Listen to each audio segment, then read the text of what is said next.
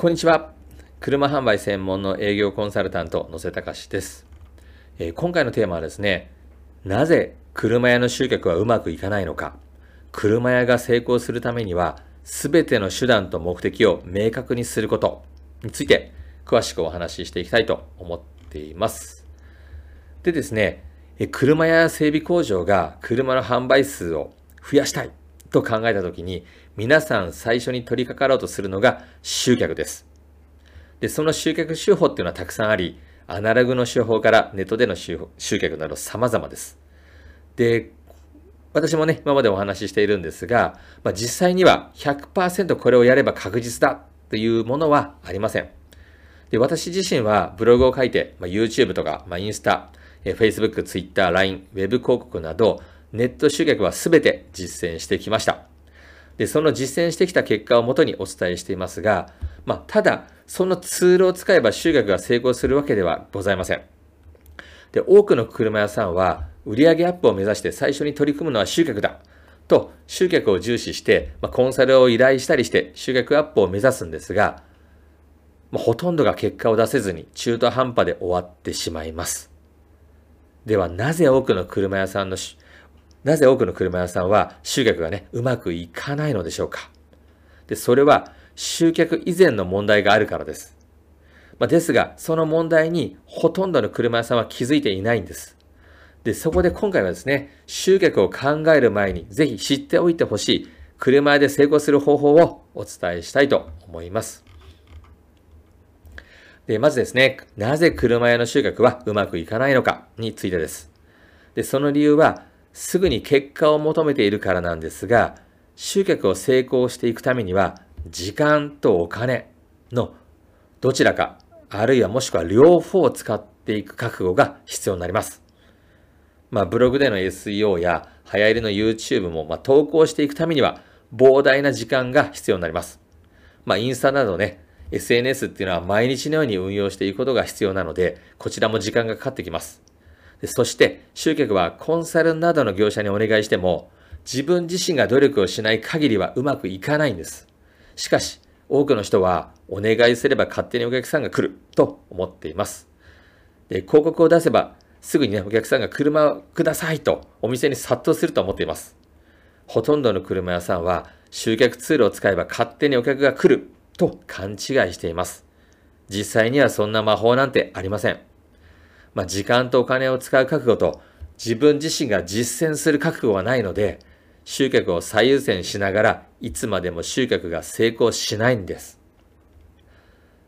で多くの会社はツールを使うことが目的となっています。まあ、集客に失敗する車屋さんの100%がツールを使うことが目的になっています。ブログを書く人であれば、ブログを書くことが目的。動画をやる人は編集や動画を撮ることが目的。SNS を、SNS を上げることが目的。チラシを巻くことが目的。などなどですね、目の前のことが目的になってしまっています。まあ、集客のためのツールではあるんですが、もっと細かく言えば、すべての目的は異なります。まあ、ツールはあくまであなたの目的に対する手段でしかありません。例えば、私の場合だと、ブログでの情報発信は、私が設定している対象とするお客様の役に立つ情報を発信することで、私や会社のことを深く知っていただき、信頼を集め、ファンになっていただくことを目的にブログというツールを使っていました。というようにですね、具体的かつ明確にツールの目的を決定していない会社が多いので、集客は失敗するんですね。で、また、インスタグラムとかの SNS は、そもそもが告知媒体になるので、集客で使うツールではなく、お客様へのこう認知とコミュニケーションというためのツールなので、突出した集客っていうのは、ね、車販売に関しては向いていないんですね。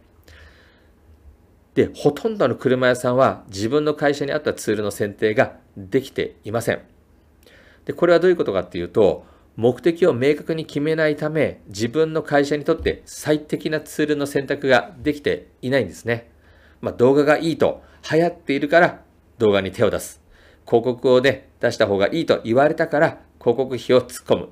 まあ、インスタがいいから、最近では TikTok がいいからと手を出してしまいます。で、会社の規模、販売する商品、証券、ターゲット、客層などによっても、どのツールを使えばいいのかは異なるはずです。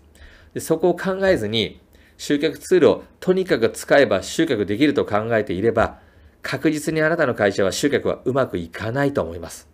つまり、集客ツールはどんなお客様に対してどんな効果を期待するのかを明確に目的をね、明確にした上で集客ツールを選定しないと手段である集客ツールを使うことが目的になってしまうんですね。で、このように多くの会社は手段と目的が逆転してしまっています。でまず先に目的を明確にすれば、ね、何からね、手をつけていけばいいのか、集客ではないということに気づくことになると思います。で、何のための集客なのかを考えたら、今すべきことが見えてきます。まあ、集客もね、あくまで手段です。では何のために集客をするのでしょうかと質問したら、ほとんどの社長さんは、そんなこと決まってるよと。売上アップのためには集客力が必要だからだよ。と答えると思います。で、果たして、本当に売上アップのためには集客が最も有効な手段なのでしょうか集客が目的になって、集客できたとしても売上にはならないですよね。まあ、お客さんが集まったけど売れませんでしたとなるかもしれません。まあ、逆に売上を上げることが目的であれば、集客が最初でないことに気づけるはずです。売上を上げるためには、制約率を上げる営業力強化が必要になってきます。つまり、ほとんどの車屋の社長は、売上アップが目的なのに、売ることに直結しない集客に力を入れてしまっているんです。で、これが手段と目的が間違ってしまっている会社に起こってしまう悲劇です。あなたの会社は自社の目的は全てにおいて明確になっていますか？集客に力を入れる前に、まずはそこから決めていくことを強くお勧めします。ということで、えー、今回のね、音声配信以上になりますが、いかがだったでしょうか？少しでもね、あなたのビジネスにお役に立てば嬉しいなと思っています。最後までご視聴いただき、本当にありがとうございました。それではまた次回お会いしましょう。失礼いたします。